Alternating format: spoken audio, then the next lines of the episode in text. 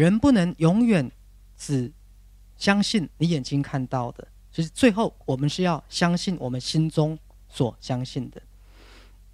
啊，因为眼睛看到的，其实很多时候它只是物质实相的一个显现。好，当你一直坚持你眼睛看到的是唯一的真实，那么有可能你会落入极端的悲观主义。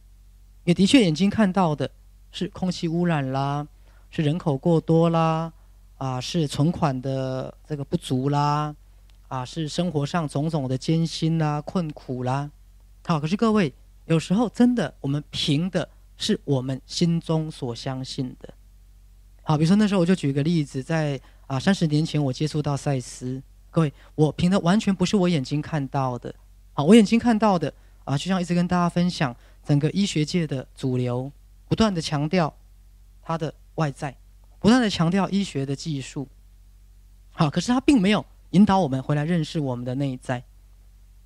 好，那时候啊，其实我。更真实的是，我宁愿相信我心中感受到的，我宁愿相信我心中感受到的胜于我眼睛看到的。来，各位，我先讲，这不是一种自欺欺人，好，也不是一种啊，这个明明事实摆在眼前，好，你还这个不去面对，哈，也不是，也不是一种鸵鸟心态，而是有时候真的，我们眼睛看到的是狭隘的。是暂时的，是片段的，好，真正带领我们迎向人生的未来，是你心中所相信的。好，所以如果我再回到三十年前，那时候为什么我的心中会相信这个东西？为什么当我接触到赛斯心法，我就觉得这就是我要的，而且我心中是如此的相信，是未来全世界人类每一个人都需要的。为什么我会有这个意念？那为什么我会相信那一句话？因为在当时的时空。它完全是不吻合的，完全是不吻合的。这个世界大多数就是以科技、以医学、以宗教为主。各位，什么是赛斯？谁理你啊？那什么东西呀？名不见经传，也没有人在管它是什么东西。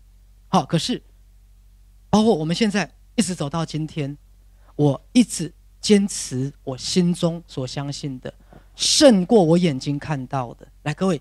这是一个勇气，这是一个坚持，啊！因为很多人，你们会被你你们眼睛看到的东西打败，你们会被你们的现状击倒，你们会被你们眼前看到的一切会觉得没有希望。